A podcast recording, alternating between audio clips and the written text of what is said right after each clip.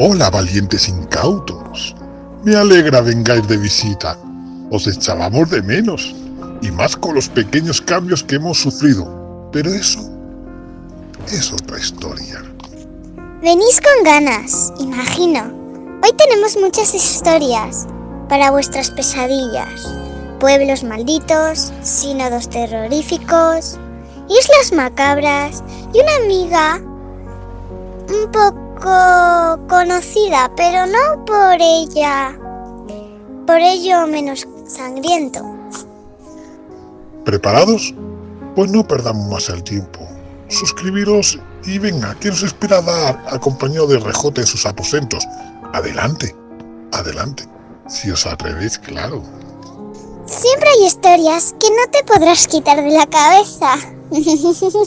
ya estamos aquí.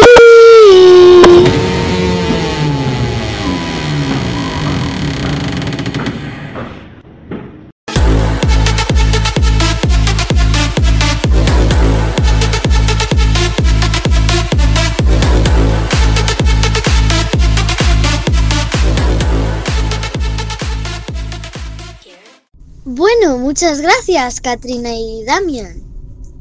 Bienvenidas, criaturillas, a esta nueva etapa de vuestros terrores y pesadillas. Como habréis visto, nos hemos unido RJ y yo para juntos seguir contándoos nuestras historias favoritas. Así es.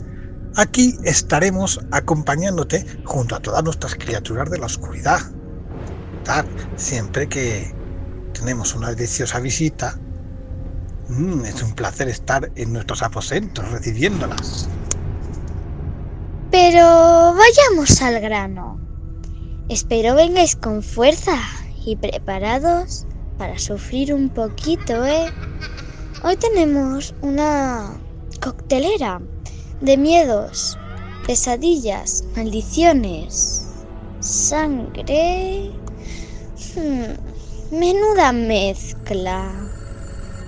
Visitaremos una villa que ya desde lo más remota antigüedad tiene fama de ser un lugar siniestro.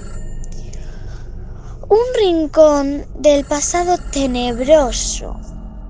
De un juicio que celebró un papa al cadáver de quien fue su antecesor. Macabro, ¿verdad?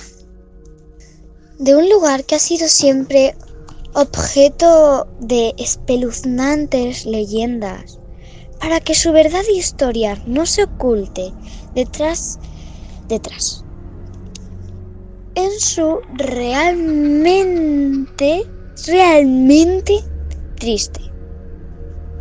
Y por supuesto, Hoy tenemos una visita especialmente sangrienta.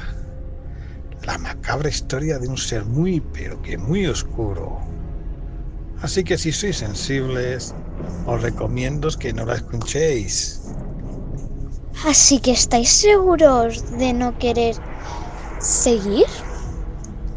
Pues no se os olvide seguirnos en nuestras redes sociales, sobre todo en TikTok e Instagram con historias que os sorprenderán. Y suscribiros a nuestros canales, a nuestros canales, por supuesto. Por tanto, veo que seguís aquí, así que avisados estáis. Pero como siempre os digo, el miedo se vence luchando, contra, él. Abrimos las puertas de terror y misterio con Dark. No tengáis miedo.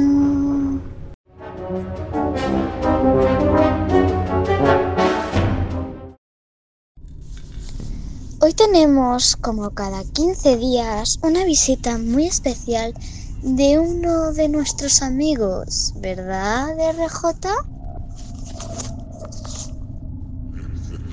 Así es. Hoy viene Launin Jill, uno de los personajes creepypasta más aterradores. ¿Conocíais a este inquietante y perturbador personaje? Pues avisados estáis. Después de conocerle, vuestras noches no serán igual. la historia de Lawin Jill. Comienza con Mary, una niña muy creativa e inquieta que vivía con sus padres en una enorme casa en las afueras. Al estar alejados de la ciudad le resultaba muy difícil relacionarse con otros niños. Pronto se cansó de estar sola y su prodigiosa creatividad la obsequió con una amiga imaginaria. Tenía solo seis años cuando creó a Jill, y la proyectó tal y como le habría gustado que fuese, una joven amable y alegre. Vestía un deslumbrante vestido de colores y siempre estaba dispuesta a jugar con ella. Desde ese momento, Mary y Jill se volvieron inseparables. Al principio sus padres no le dieron más importancia porque pensaron que se trataba de una simple etapa de la niñez. Pero pasaron los años y Mary se quedó atrapada en su imaginación. Se quedaba inmóvil en su cuarto hablando con Jill durante horas. Sus padres, totalmente desesperados, decidieron enviarla a un centro psiquiátrico. Pero Mary no dejó de hablar con Jill en ningún momento. Durante sus días de encierro en el sanatorio, fue viendo cómo los vivos colores de su amiga se desvanecían y su expresión alegre se iba transformando en una mueca de amargura. Viendo que realmente Mary no mejoraba, los doctores decidieron hacerle una prueba para ver si se trataba de su imaginación o si realmente veía cosas extrañas. La condujeron a una fría sala y la ataron a una camilla para impedir que se moviese, pero en cuanto la introdujeron en el escáner, Mary comenzó a gritar. Vio a Jill a su lado, retorciéndose de dolor, y se volvió completamente loca. A pesar de que estaba maniatada, forcejeó con ímpetu para liberarse. Jill gritaba y gritaba en sus oídos.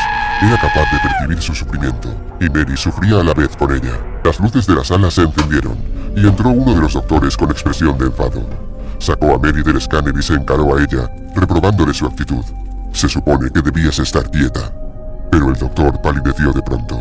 Al lado de Mary vio la figura de una joven con un vestido descolorido que agarraba su mano. Su largo cabello, sin apenas brillo, le llegaba hasta la cintura y su nariz acababa en un extraño pico. ¿Quién eres y qué haces aquí? le preguntó el doctor mientras Mary se revolvía en la camilla. La extraña figura lo observó tras una media sonrisa, pero no contestó a su pregunta. El doctor agarró entonces unas tijeras, dispuesto a enfrentarse a ella. Se abalanzó sobre Jill y comenzaron a forcejear. Cuando logró arrinconarla, el doctor alzó las puntiagudas tijeras para clavarlas con fuerza sobre el cuerpo de Jill.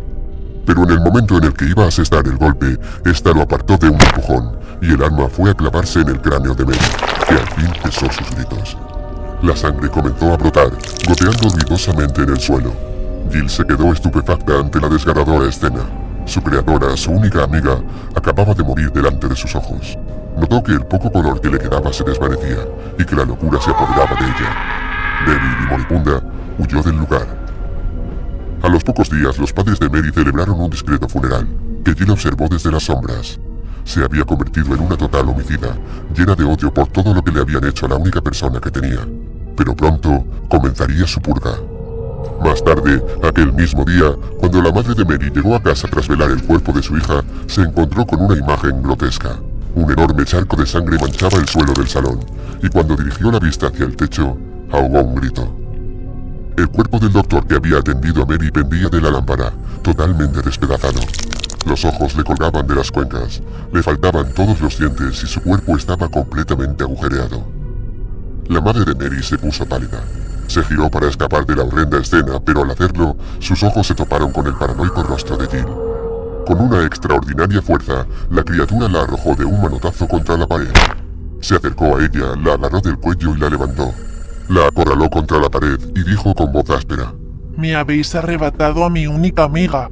Pagaréis por ello. Jill acercó su rostro al de su víctima y muy lentamente perforó uno de los ojos con su nariz. La madre de Mary soltó un grito desgarrador mientras el dolor entumecía su cuerpo. Jill sonrió, triunfante, y a continuación perforó su otro ojo, dejándola medio muerta en el suelo. Un ruido a sus espaldas la sobresaltó. Era el padre de Mary que acababa de entrar en la estancia. Se giró y se acercó al hombre, que permaneció pegado a la pared, totalmente paralizado. Ni siquiera se resistió, así que Jill, con un rápido movimiento, perforó su estómago con su afilada nariz, derramando sus intestinos en el suelo. Soltó una carcajada triunfante que rebotó en toda la casa. Su venganza se había completado al fin, pero antes de abandonar el lugar se agachó donde descansaba el agonizante cuerpo del padre de su creadora. Metió las manos en su estómago y con la sangre caliente escribió en una de las paredes. Jill estuvo aquí.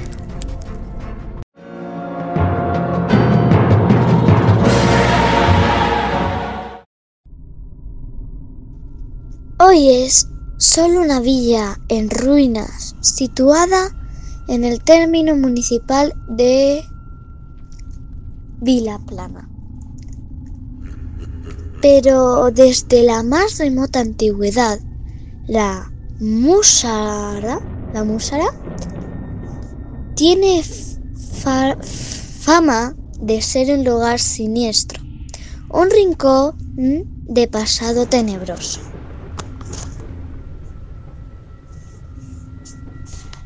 ¿Qué nos va a contar, por supuesto, RJ? ¿Preparados para conocer su historia? Pues adelante. Pues vamos a conocer La Musara, el pueblo maldito.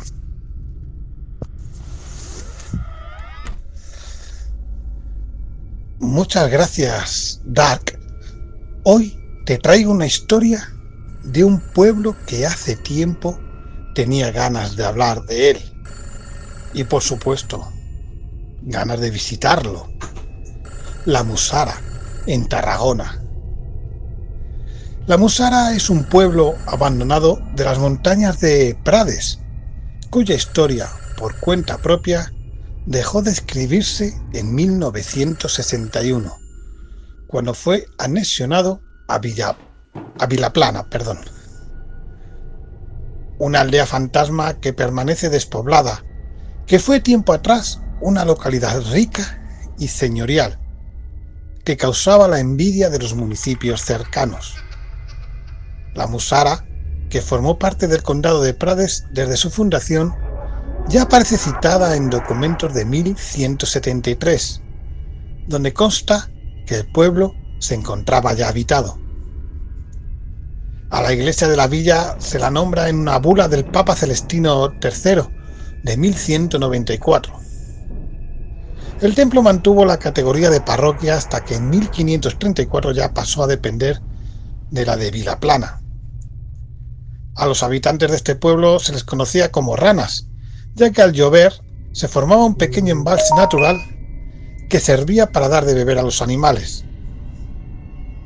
La tradición asegura que el pueblo fue abandonado el pasado siglo por culpa de una epidemia de filosera. Si bien las viñas son la base de la economía de este rincón de la comarca del Baix Camp, la realidad es que su despoblación resultó más prosaica. Fue la falta de agua la que frenó la agricultura. Las dos fuentes del municipio no manaban demasiado caudal. Fue el comienzo del fin. Igualmente, era una cuestión de tiempo. A solo unos kilómetros la vida era más amable, algo que recordaban los vecinos cuando viajaban, perdón, cuando bajaban a Reus en busca de alimentos. Desde el risco de la punta de Les Airases, sus habitantes observaban la planicie del Baixcamp, una tierra a la que sí llegaba la electricidad, el teléfono o la medicina. La tierra les ofrecía pocos visos de crecimiento. Ya lo decía Josep Iglesias en su libro Les Ciudades del Món. No les ofrece la más pequeña muestra de afecto. Por lo tanto, su final era de esperar.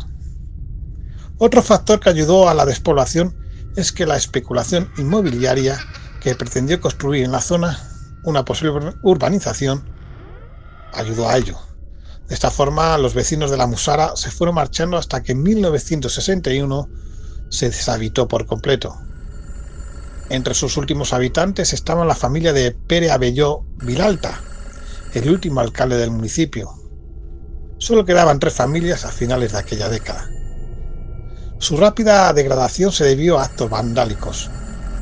Con la despoblación, la gente aprovechó para saquearlo, robando tejas y vijas de las construcciones. Corría el rumor de que las tropas del campamento militar de Los Castillejo hacían puntería con las casas.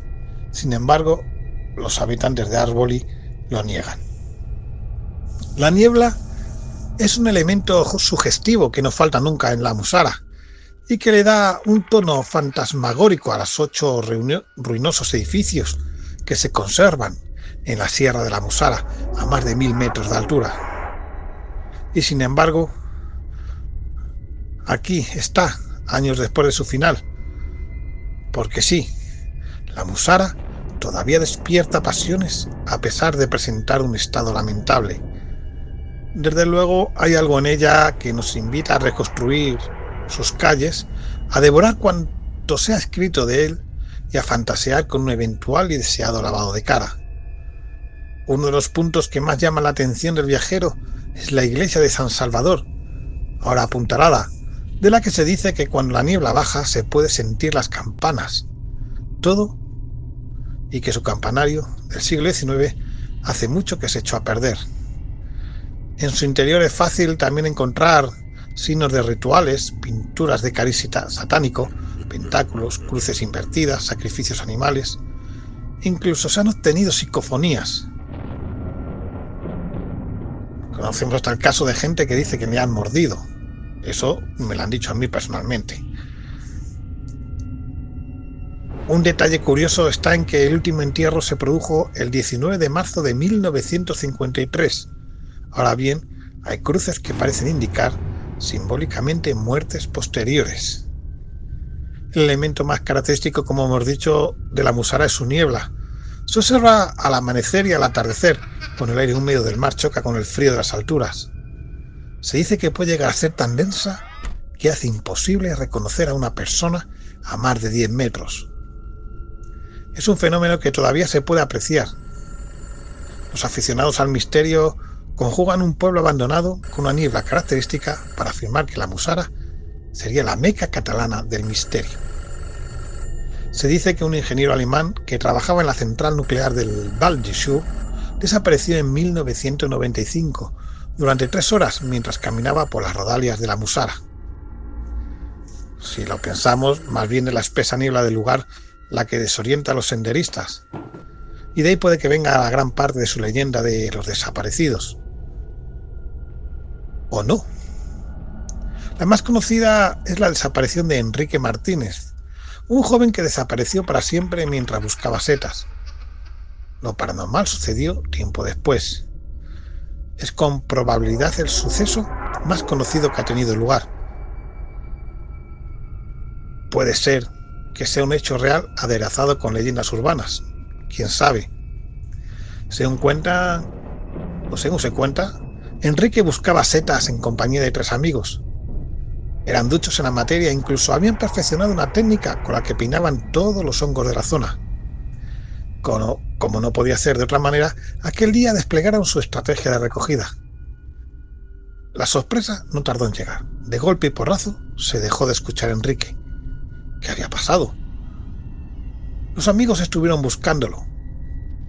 Regresaron al lugar en que había estacionado y nada, ahí estaba su coche en perfecto estado, incluida su medicación y documentos. Enrique había desaparecido sin dejar rastro alguno. El dispositivo de búsqueda activado por las autoridades de poco sirvió, a pesar de todos los efectivos movilizados. Meses después, los incombustibles amigos de Enrique retomaron las labores sin resultados. Se les hizo tarde en el pueblo, cuando se encontraron con lo paranormal. A su vuelta al antiguo pueblo de la Musara, cayó la noche, y escucharon lo que parecía ser cascos de caballo. Parecían provenir de la iglesia, así que fueron a comprobarlo. Cuando observaron que estaba pasando en su interior, identificaron las fantasmagóricas figuras de unos monjes, que de repente desaparecieron por completo. Se cuenta que los amigos comunicaron los hechos a las autoridades. En cualquier caso, de poco o nada sirvió. Y aún aún, hoy en día todavía se desconoce qué le pasó a Enrique. Aquí ya que cada uno decida dónde termina la realidad y dónde empieza la ficción. En cualquier caso, es probablemente una de las leyendas de la Musara más conocidas. Junto a este suceso se encuentra que la Musara es una puerta a una capa alternativa de la existencia. De aquí viene la archiconocida leyenda de la Villa del Sis, Villa del Seis. Durante años ha corrido el rumor entre los vecinos de las localidades próximas que la Musara es una especie de puerta dimensional, un acceso a otros mundos paralelos pero quienes creen en esa otra dimensión argumentan que todavía hay varios de esos desaparecidos a los que nunca se ha encontrado y sobre los que no hay pista ninguna de su paradero. el pueblo estuvo bajo el dominio árabe, quienes supuestamente trajeron consigo a los jinn, unas criaturas que viven en una dimensión paralela a la que conocemos. La toponimia del nombre de la población establece que la Musara puede traducirse en castellano como lugar destinado a marchas. Y de aquí vienen todas las teorías. A pocos metros del pueblo hay un caserío junto al cual se comenta hay una piedra de gran tamaño que todo aquel que la sobrepasa va a parar a la Villa del Seis, un siniestro lugar que está en otra dimensión. Y es que en este lugar se han producido misteriosas desapariciones que a día de hoy, como hemos comentado, no se les ha encontrado explicación alguna. Esta capa alternativa de la existencia es poblada por los Jin, según dicen, unos entes incorpóreos de fuego con libre albedrío que Alá creó antes incluso que a los hombres. La palabra Jin se traduce como genio, y entre los poderes de estas criaturas fantásticas estaría la capacidad de influir espiritual y mentalmente en los humanos. Las leyendas de la Musara señalan que el pueblo que encontramos más allá del portal sería esta villa del 6. Y no falta quienes dicen que esto fue lo que le pasó a Enrique. Ni que decir tiene que el número 6 ya nos sugiere algo diabólico. Por si acaso, si ves esa piedra, no vayas más allá, no sea que... Pero ¿qué de cierto en todo esto? El pueblo no deja indiferente a quien se acerca a él. Ese magnetismo, unido al origen sarraceno del nombre y sumado a sus características niebla, ha disparado teorías de todo tipo. Así las cosas, las desapariciones o sucesos paranormales normalmente son justificados por la existencia de dicho portal o por la acción de estas criaturas. Hay muchas más leyendas alrededor, como la profanación del cementerio,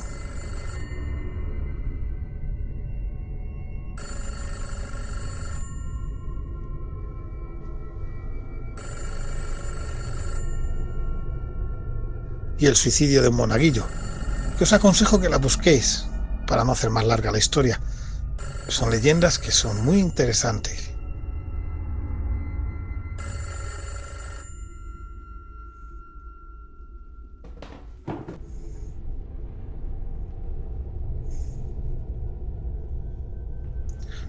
Lo cierto es que la leyenda y el misterio siempre acompañan a los lugares abandonados de nuestra península.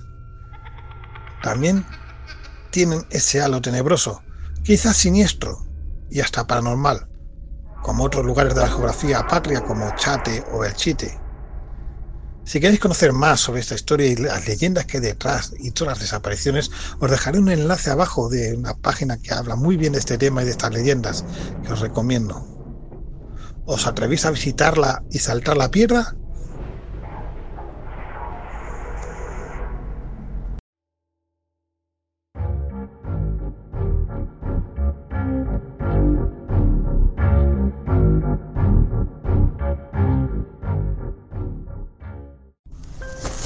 Tenemos también una de las curiosidades más interesantes de la historia.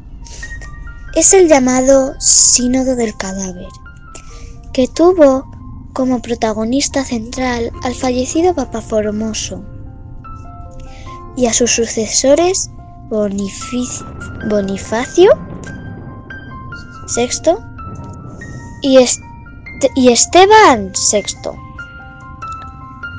además de la familia romana Spoleto. Así es.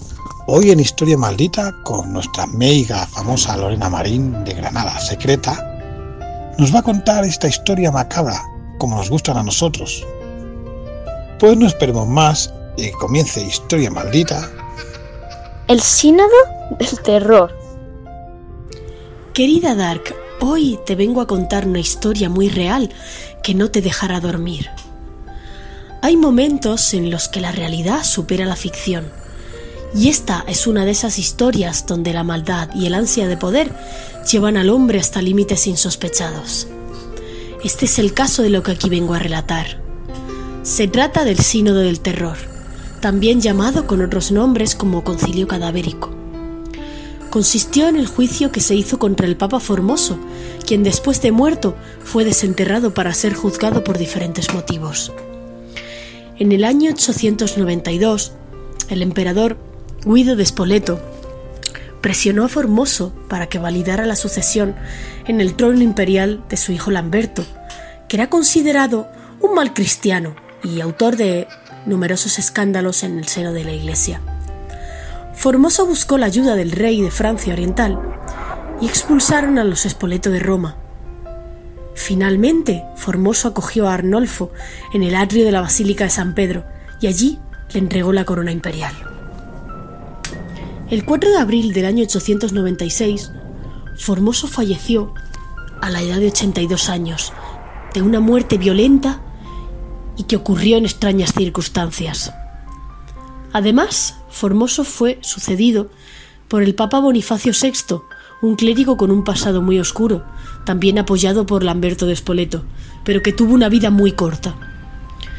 El siguiente Papa, Esteban VI, llevó a cabo un proceso de eliminación sistemática del recuerdo, vida y obras del Papa Formoso.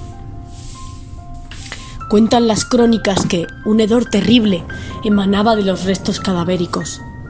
Pesar de todo ello, se le llevó ante el tribunal, revestido de sus ornamentos sagrados, con la mitra papal sobre la cabeza, casi esqueletizada, donde en las vacías cuencas pululaban los gusanos destructores, los trabajadores de la muerte, el Papa Formoso, quien no pudo defenderse de las acusaciones por tratarse de un cadáver en avanzado estado de descomposición, fue declarado culpable de haber obtenido el papado de forma irregular años atrás. Había que borrarle de la historia como si no hubiese existido jamás. Esteban VI exigió además a los eclesiásticos ordenados por Formoso su renuncia por escrito. Tras la sentencia, la momia fue despojada de todas sus vestiduras, también se le cortaron los tres dedos con los que había impartido bendiciones, y un grupo de soldados cogió el cadáver y los arrojó al río Tíber, donde una crecida lo arrastró cerca de una orilla, y fueron encontrados más tarde por un ermitaño que lo recogió y lo enterró. Años después, el Papa Teodoro II fue en busca de los restos que quedaban del Papa Formoso y los volvió a desenterrar, para esta vez, ya sí, darle cristiana sepultura. Espero, Dark, que te haya gustado esta historia.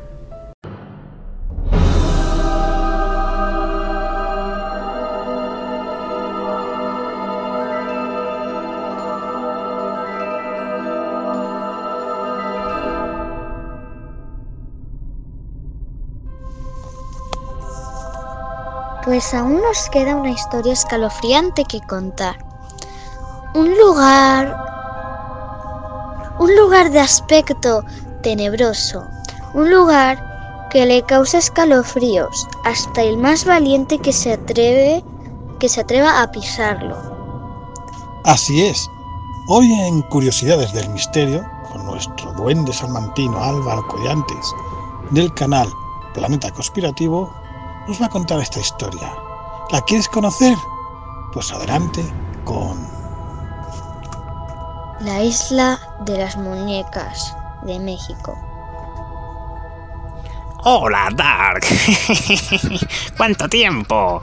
Hacía mucho que no sabía nada de ti, jovenzuela. Hmm, bueno, aquí sigo en mi maquiavélico hogar, trabajando para construir el mal en el mundo. Bueno, bueno, bueno, bueno, bueno. Muñequitas, muñequitas. Hoy traemos casos de muñecas absolutamente tenebrosos. Vamos a hablar sobre la isla de las muñecas, mágico. Para ello tenemos a Álvaro Collantes que nos va a contar este escabroso lugar. Por favor, Álvaro Collantes, cuéntanos. Saludos, Imperator, ¿cómo estás? Hoy traemos este caso totalmente perturbador, una isla totalmente real que se encuentra en, concretamente en los canales de Xochimilco, al sur centro de la Ciudad de México, muy cerca del estadio de fútbol de Azteca. Es una chinampa de la laguna de Tesulio y una de las principales atracciones de los canales. Eh, hay que decir que está todo lleno por completo de muñecas rotas y deterioradas de varios estilos y colores que se encuentran por toda la isla. Además, eh, están colocadas originalmente por el antiguo dueño de la isla, que no era otro que el señor Julián Santana Barrera. Julián creía que las muñecas ayudaban a ahuyentar el espíritu de una niña a la cual había encontrado ahogada años atrás. Santana hay que decir que falleció de un infarto en el mismo lugar en el año 2001. Pero eso tiene mucha historia. Hay que decir que, que bueno, esto eh, fue llamado así en la década de los 50 cuando el propietario comenzó a colgarlas como protección contra malos espíritus. Santana era vecino del barrio de la Asunción, donde acostumbraba a acudir a beber después de haber vendido sus hortalizas, hasta que debido a sus supersticiones comenzó a predicar, siendo expulsado del sector. La leyenda, que esto tiene una leyenda amigos, asegura que una joven falleció ahogada, enredada entre los lirios del canal y su cuerpo fue encontrado a las orillas de las chinampas de Santana. Don Julián comenzó a experimentar situaciones inexplicables, por lo que, aterrorizado, colocó muñecas que se encontraban en la basura o en los canales de Cuemanco, con la idea de que éstas ahuyentarían el alma de la joven. Hay que decir que tiempo después, con la costumbre formalizada que tenía don Julián por recolectar muñecas y colgarlas en los árboles, visitantes que pasaban por la chinampa comenzaron a integrarse y a interesarse en la situación. Sin embargo, el lugar seguía sin ser turístico. Al ver la curiosidad de la gente, don Julián fue permitiendo, sobre todo a los jóvenes, a acercarse. Como agradecimiento a los visitantes, le obsequiaban muñecas y la colección aumentó cada vez más. La isla ha significado un amuleto para más de una persona, ya que las muñecas, además de ser utilizadas como repelente a los malos espíritus, son también consideradas una mejora a los cultivos. Esto recomiendo a los lectores que vean las imágenes que hay en Google porque son increíbles, como está repleto de muñecas terroríficas que da un aspecto totalmente escabroso. Pero la historia aún continúa. Hay que decir que en 1987 se realizó un rescate ecoturístico y se encontró a la isla cubierta de lirio acuático. Desde entonces y después de la muerte de don Julián, la Chinampa se convirtió en un lugar de gran afluencia turística. El lugar obtuvo fama a partir de 1943 cuando el cineasta mexicano Emilio Lindio Fernández filmó ahí la película María Candelaria, con Dolores del Río y Pedro Amerendandis como principales protagonistas. Una importante cantidad de canales internacionales y locales han presentado artículos de la isla, como puede ser el ABC News y el Travel Channel. Hay que decir que el acceso a la isla tampoco es demasiado fácil, se encuentra a una hora o hora y media del embarcadero de Cuemanco, pues alguno quiere ir. Es interesante decir que la única manera de llegar a ella es mediante trajinera, o sea, remeros, remeros que están dispuestos a, transportar a personas hasta isla. Pero hay quienes se niegan incluso a días supersticiones, piensan que algo les va a pasar si lo hacen. El trayecto, como decimos, es largo, es de una hora, incluye un recorrido por el área ecológica, el Museo del Ojolote, el canal de Apalaco, la laguna de Tesulio y la isla de la Llorona, la famosa isla de otra de las leyendas que seguramente hablaremos en más ocasiones por aquí.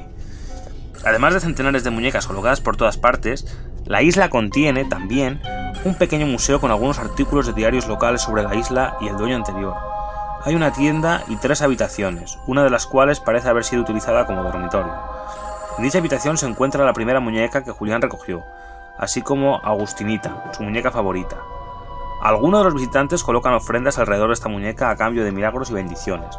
Algunos otros cambian su ropa y le dan mantenimiento como forma de adoración. En fin, la verdad que es un sitio escabroso, solamente con las muñecas perturbadoras ya a mí me daría un vuelco al corazón. Pero eh, no sé, eso son las supersticiones y leyendas, incluso de gente que le ha pasado cosas, que han desaparecido un tiempo y se han vuelto a encontrar y no sabían que había pasado ese lapsus de tiempo. En fin, cosas muy extrañas. Yo aconsejo a los oyentes que investiguen, que busquen qué más hay en todo esto. Eh, que investiguen, que busquen por YouTube y por otras fuentes porque es interesante lo que cuentan de, toda esta isla. Esto un breve resumen para que les pique la curiosidad y busquen esa información que los grandes medios de comunicación nos cuentan. Y bueno, dicho lo cual, voy a decir que yo soy el fiel servidor del canal Planeta Conspirativo, un canal repleto de misterios, enigmas, conspiraciones, donde trabajamos día a día con mucha pasión, con mucha ilusión, para contaros esas cosas tenebrosas que por supuesto la televisión y las radios convencionales no os cuentan. Así que no dudéis, acudir a Planeta Conspirativo, suscribiros, darle al like y compartir con vuestros amigos. Desde luego estaré en deuda con todos vosotros. Y sin más amigos, nos vemos, hasta pronto. Bien, lacayo Albergoyantes. Veo que has hecho una gran labor estos días. Muchas gracias, amigos. Y Dark, sigue contando cosas tenebrosas a los oyentes, porque haces también una gran labor contra el mal y el mal. Un abrazo, amiga.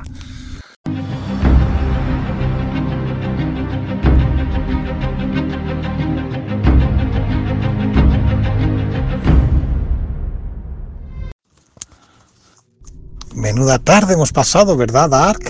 Exactamente. Hemos estado en un pueblo maldito, misterioso. ¿Os atreveréis a coger esa piedra y saltar y desaparecer? Allá cada uno. Hemos visto una isla de muñecas macabras. Hemos conocido una historia tenebrosa del sínodo del terror de un papa con un hacer un juicio a un cadáver. Increíble. Increíble. Que no se os olvide la historia de Loadingil. Esa historia escalofriante de una amiga imaginaria. Así que si tienes pesadillas hoy, no se diga que no os hemos avisado al principio. Pero bueno, nosotros ya nos vamos retirando de nuestros aposentos que tenemos que descansar. Y recordad, Que nosotros os damos la información. creer o no creer depende de vosotros. Nos vemos dentro de una semana, criaturas. Adiós.